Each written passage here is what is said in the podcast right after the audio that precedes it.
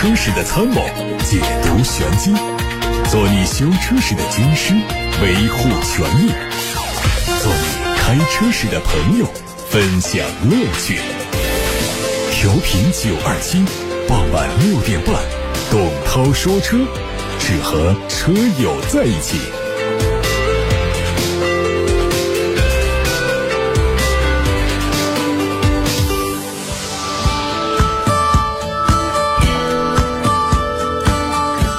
各位晚上好，新的一周又开始了，我是董涛，欢迎在下班的路上听董涛说车节目。收听节目的同时，可以把选车用车的问题发过来。直播间的热线电话是零二七八六八六六六六六，打通之后跟坐席员交流留言到直播间就可以。还有董涛说车的微信公众号也可以留言。先关注几条资讯。今日，东风本田寻找英仕派文化之旅在武汉启程，全国近百位媒体嘉宾参加了启动仪式。作为这次活动的专属座驾，英仕派灵动的车身线条、动感溜背式的车顶显得优雅大气。车内10.25英寸的中控屏、通风座椅配置营造了舒适的驾乘空间，还有3.0版本的智导互联系统，无缝连接车机，无线充电功能也是更加方便。在动力方面，第三代双电机混动系统和 ADS 全时自适应减震系统都让车主们尽享驾控乐趣。作为智行合一的旅途良伴，英仕派可以为车友的智慧通透选择。提供一个新的选项，比亚迪唐 DMP 开启预售了。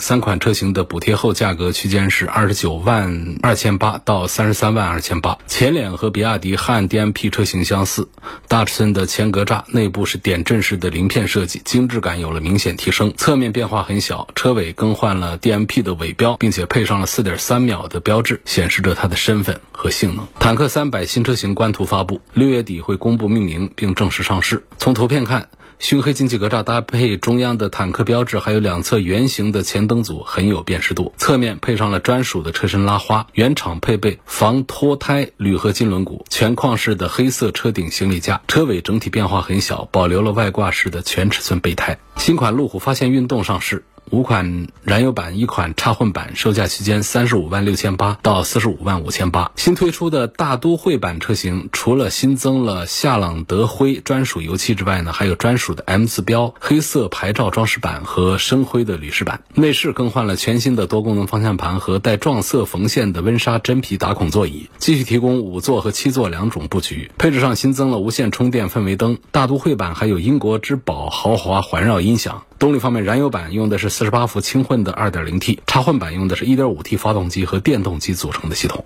新款天籁已经在工信部完成申报，预计会在年内上市。作为中期改款，前脸虽然是倒梯形大尺寸的前格栅，但是把现款格栅边缘的镀铬装饰条换成了亮黑色，并且在外侧加进了横条的元素。尾灯组的造型更加时尚，天籁的标志由右下角转移到了两侧尾灯组的中央，搭配双边两出的排气，提升辨识度的同时，还增加了视觉层次感。中期改款的领克零三、领克零三混动版的申报图也在网上出现。新款的格栅尺寸明显加大，并且通过和车身同色的装饰，把它分成了上下两层。下方的装饰套件更加激进，也更加符合领克零三的产品定位。车尾是贯穿式尾灯，后包围造型也采用了全新的款式，更加夸张的扩散器加上双边两出的排气，运动氛围从车头一直延续到车尾。全新的第三代荣威 RX 五和 E RX 五同时开启预售，起售价是十二万元起。新款针对外观做了大幅度调整，采用了凤羽式的进气格栅，日间行车灯和贯穿式的灯带形成整体，拉宽了前脸的宽度。车尾配备时下流行的贯穿尾灯，下方有双边两出的四边形的排气装饰，看起来更加运动。全新标致四零八迎来首发亮相，成为东风标致旗下首款搭载新时标的车型，将在八月份正式上市。在外观方面，点阵式的进气格栅搭配狮眼造。造型的前大灯比现款更显年轻潮流，两侧的雾灯区域也做了重新设计，力图增加运动感。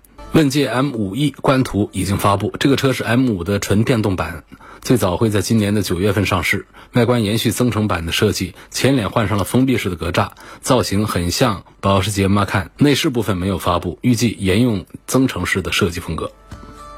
最后关注的是沃尔沃消息，沃尔沃近期宣布将成为第一家使用虚幻引擎开发人机界面的欧洲汽车制造商，届时将会和一家全球顶级的游戏公司展开合作。这项技术会率先用在今年晚些时候推出的纯电动版 x C 九零上。那家信息娱乐软件公司呢，是开发虚拟引擎的首创者，不仅可以应用在游戏领域呢，先进的实时三维创作工具也被公认为可以广泛应用在各个行业。沃尔沃已经表示，下一代产产品将会让信息娱乐系统的速度提升两倍以上，图像生产和处理速度提升十倍以上。试想一下，坐在车里，沉浸在车机系统的三 D 效果当中，会是一种非常科幻的感受了。各位刚才听到的是汽车资讯，接下来是互动单元，回答大家的选车用车提问。看到董涛说车微信公众号的后台有一条留言，希望讲解一下现在的新能源车的各种类别，什么纯电呐、混动啊、增程啊，还有轻混呐，怎么分？这么说吧，你看那个车，它上了绿牌的，至少是混动或者说是纯电动；不能上绿牌的，那通通的都是属于轻混。轻混里面呢，又有微混和轻混两种。比方说，有一些车上呢，它只是加了一个四十八伏的电机。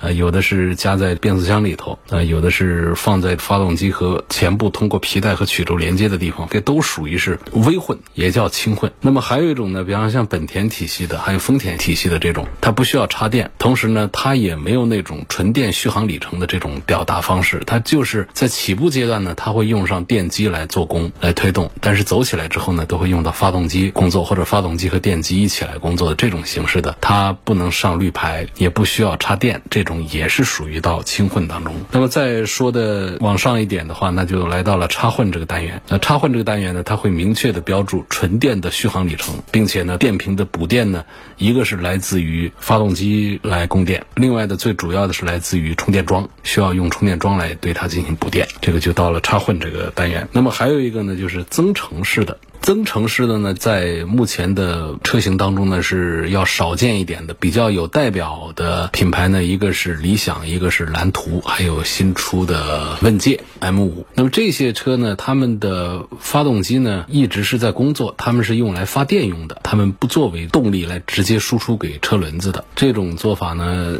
现在还有一点流行的趋势，好像更多的新能源的车开始在研究。其实这不是一个很新的技术，但是它确实是。能够给我们带来更长的行驶的里程，甚至于当这个缺电状态，这个油耗啊，这个各方面还不低，所以它这个纯电里程呢，往往会比那种插电的要高得多。这个理想 ONE 它就有将近两百公里的标称的纯电的行驶里程，然后再加上燃油机在里头的工作的话呢，它们往往可以号称自己的续航里程可以超过一千公里等等啊这样的。然后再往后呢，那就是插混的不用说了，典型的标志就是需要有充电桩，然后就是纯电动。纯电动的整个车上是不用加油的，它没有发动机这样一个配置，也没有常规的变速箱这个配置，就是三电来推动车的工作。一个就是电池提供电源，一个是电机提供动能。一个是电控来控制速度输出，所以这样的叫纯电动车，基本上就是没有我们汽油啊这方面的相关的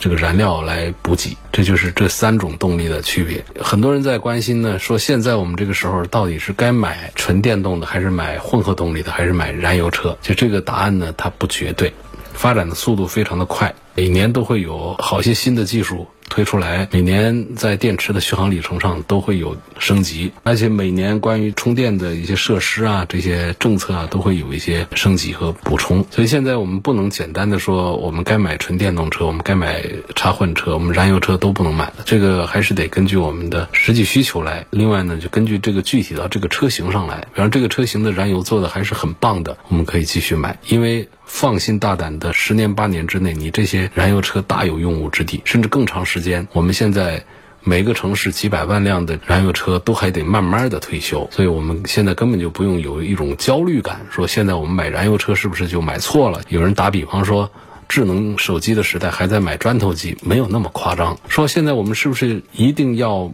买纯电动车，这个也不一定。有一些品牌的纯电动车造的可以，包括有一些插混车，它也做的非常好，这个可以买。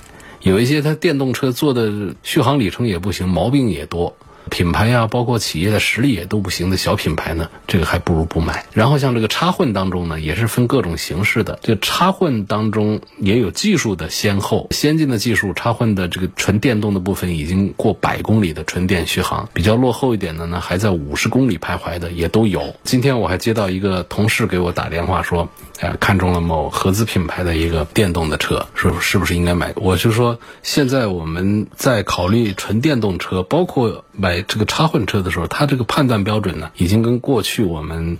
判断这个合资的，或者说进口的，或者说自主的这种燃油车的标准，已经出现了很大的不同。我们要关注的两个点，一个是它的电动化，第二个是智能化，这两个单元都要考察，都做的不错的车，我们才应该纳入到视线当中来，考虑是否应该买它。那有一些合资品牌，它是把电动车给做出来了，可是它整个智能化还停留在燃油车的这个时代，这样的车是不完善。再说它的电动呢，也开发起步比较晚，所以跟我们现在中国的这些新势力的这个自品牌啊，其实是没有办法相提并论的，差距还一大截。说我们这个中国的自主品牌在做纯电动新能源的时候，已经实现了弯道超车，已经超越了我们大多数的合资企业，这个话是成立的。所以这是回答一位朋友关于几种混合动力的区别。来自八六八六六六六六热线电话的后台，有位陈先生说：“我的车是奔驰的 GLC，想在外面改装店改装一个柏林之声，问靠谱不靠谱？”他还得看是什么垫子，因为在外面改装音响呢，有一些做的还是非常好的，也讲诚信。但是呢，要讲的就是外面的音响这个喇叭啊，水货特别多。所以呢，我们如果在买车的时候，我们对音响有一些要求的话啊，咱们不如就在生产线上来选装，可以确保你说是柏林之声，它就是真的柏林之声。柏林之声的安装呢，像 GRC 上呢，大概是六七千块钱升级到柏林之声。这个 GRC 它是全系自己不带的，它都得花钱来装这个柏林之声。否则他就给你普普通通的这种喇叭，它的这个整个效果就会差很多。那么如果说我们没有在买车的时候选装柏林之声的话，怎么办呢？在外面我建议呢就不要买，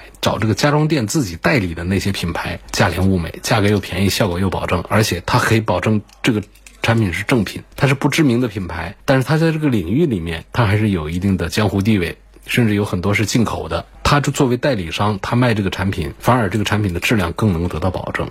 而且价格会更便宜，性价比会更好，所以我不太建议说我们买来的这个车呢，就仿原厂的这个品牌去找音响，你可能钱没少花，最后呢，喇叭是一个假冒的，外面的罩子呢倒是给你改成了柏林之声的这个 logo 在上面，看着漂亮，你听它怎么就跟这个原厂的柏林之声差距那么大呢？甚至还不如一个非品牌的一个音响装在里头的效果呢？包括喇叭和功放的真假的问题，还有就是后装呢，说实话。得是比较有经验的师傅来给你好好的来做这个生产，否则的话呀，好东西装的不好，效果也出不来。所以这一点就回到说，我们对音响有一些要求呢，其实原厂的需要加装的一些品牌音响呢，其实可以满足我们大多数人的耳朵是没有问题的。我们也不用担心它的品牌假冒的问题啊，也不用担心它安装的这个效果的问题。对音响有要求的话。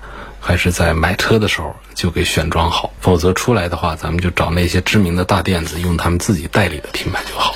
像这个奔驰的喜欢用柏林之声，宝马的他们也习惯于用他们自己的品牌。哈曼卡顿外面的假货啊，比真货还要多。其实奔驰、宝马、奥迪三个厂家呢，都有自己比较固定的音响的合作伙伴。这些音响厂家呢，为他们提供了定制的喇叭，包括放大器等等这样的。那么适配到整个车厢里面呢，它会做到最好的音响表现。所以这样的话呢，就很多人呢在外面呢就搞出了各种甚至是本地生产的这样的假冒的各种喇叭，在市面上是比较多见。所以在外面安装喇叭呢，可能钱没少花，但是效果怎么着都还是比原厂的要差一些。这说的就是那种假冒的，它不一定是很差很差，它比你原车的肯定是要好一点，但是呢。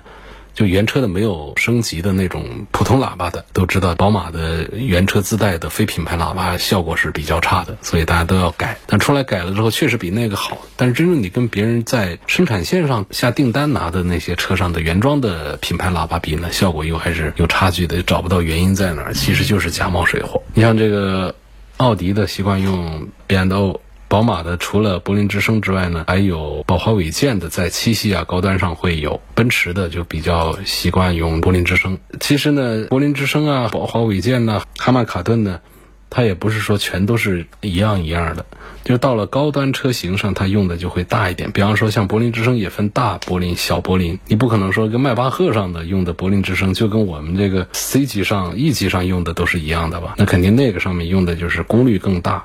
喇叭更好，喇叭数量更多的大柏林。那么到了 C 级上，到了 E 级上呢，它用的就是喇叭更少、功率更小的小柏林。同时呢，决定音响的还跟整个车它这个平台档次不一样的话，它整车的隔音降噪水平不一样。那么它营造出来的声场车厢里面的效果的表现也就不一样。不可能说我们给 E 级车上装上了迈巴赫上的那套大柏林之后，效果会跟那个一样，它都不一样。那一个是针对车厢做了声场的调教，第二个车厢的隔音降噪整个方面那都不一样，所以出来的声音效果也都不一样。所以这种改装的话呢，我的意见就还是前面说过的，咱们要么就在买车的时候下订单就把那个选装喇叭给。装上价钱往往是比在外面装还便宜，都几千块钱。当然说到了高端上面去，到了 A 八上去的话，A 八上的一个 BNO 的话，得找你要个小两万的费用。你到了宝马的这个七系上去啊，这些的话，它也会给你要上这比较贵的费用。但是一般来说，像这种五系啊、三系啊、这种 A 六啊这种的话，就是几千块钱就可以原厂的这种选装件上可以上到很好的音响。如果说没有在原厂选装的话，最好在外面你就找那种。音响改装的那种店子里面，他推荐的自己家代理的那些，不像柏林之声这么大牌的那些品牌的音响，往往效果更有保障。这是。关于这个音响改装方面的一段意见，仅供大家参考。有个网友问我说：“开了十年的森林人，2.5T 的发动机换过发动机，问五万左右能不能入手？换发动机呢？对于买个二手车来说，它不是一个坏事儿，它是一个好事儿。你想，一个开了十年的一个发动机，它怎么着也老了旧了，它给你换了一个新的发动机，是不是换的新的啊？索赔过还是怎样的？如果它又没有出过事故，只是因为发动机烧机油啊、发动机的故障啊等等。”索赔了一个新发动机的话，这当然是一个好消息啊。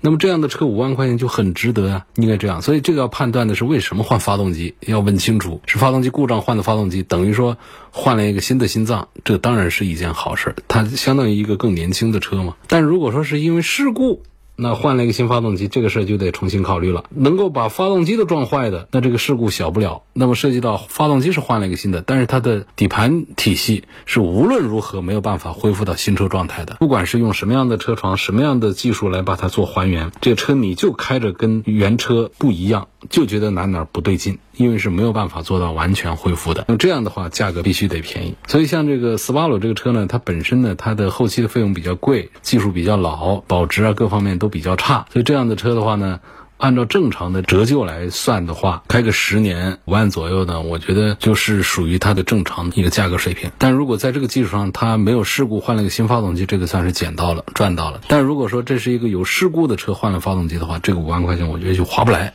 就不值得买了。下面问宋 Plus DM-i 和唐 DM-i 两个车都是一百一十公里的续航，价格差三万。问一下这两款车的行驶质感跟它们综合素质相差大不大？个人更喜欢唐一点，但是呢，网上流传唐自然频发，不知道是否有类似竞品。油车置换 DM-i 是否可以享受一些政策？这个置换政策呢，大家其实可以搜一下查一下咱们省里市里的这个相关的地方上的一些政策就可以了。关于这个宋和唐呢，这是两个不同级别的车，所以不同级别的车呢。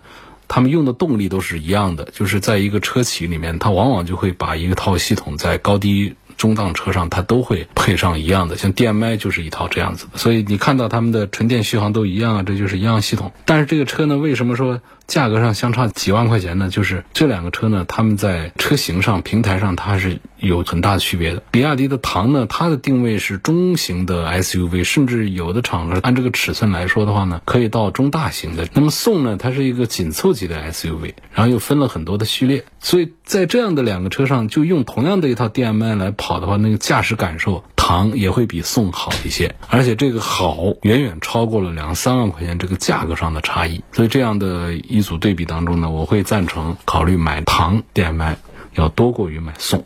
家里添了第二个宝宝，想换一台六座或者是七座的 MPV 了，有广汽传祺的 M 六。有五菱的嘉辰、凯捷、吉利的嘉际等等，要求后期维修保养便宜点，油耗低一点，质量控制好一点。这个质量控制方面其实都差不多的水平。油耗呢，这些车的油耗都不高，因为车子都是小排量的中小型的 MPV。如果一定要分出一个先后来的话呢，我会赞成广汽传祺的 M6 多一些。在广汽集团里面，他们的新能源板块和自主板块发展的都还是比较不错。五菱的车子呢，太。追求于性价比，牺牲了很多质量方面一些东西。吉利的佳际这个市场的见光度啊是太弱了一点，所以综合这几个方面呢，我赞成这位朋友可以去试驾感受一下广汽传祺的 M6 再说。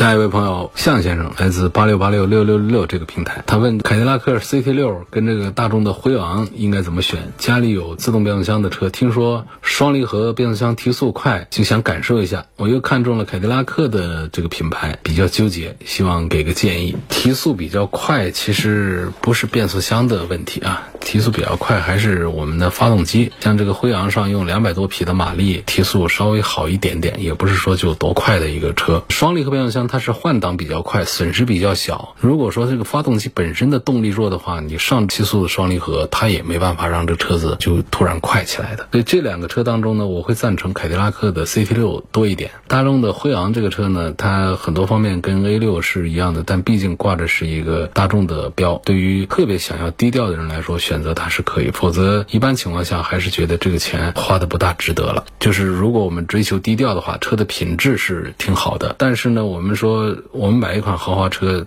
大多数人还是希望品牌上更加的响亮一些。比方说，我们再多个几万块钱，直接上一个 A 六，那不比这个要更加的响亮。再从这个性价比的角度来讲，辉昂确实比 A 六性价比是要好。但是呢，跟这个凯迪拉克的在一块做对比的时候，我觉得这个性价比就不见得有多么的优秀了。这个 CT 六本身车子造的也非常好，然后价格也是打的特别的低了。在这个尺寸方面，它比辉昂还要有优势的多。所以这一组对比当中呢，我是赞成考虑凯迪拉克的 CT 六要多一点。好，今天董涛说车就说到这儿了，感谢大家收听和参与每天晚上六点半到七点半直播的节目。明天的这个时候，我们继续在这里说车。错过收听的朋友，可以通过董涛说车的全媒体平台收听往期节目的重播音频。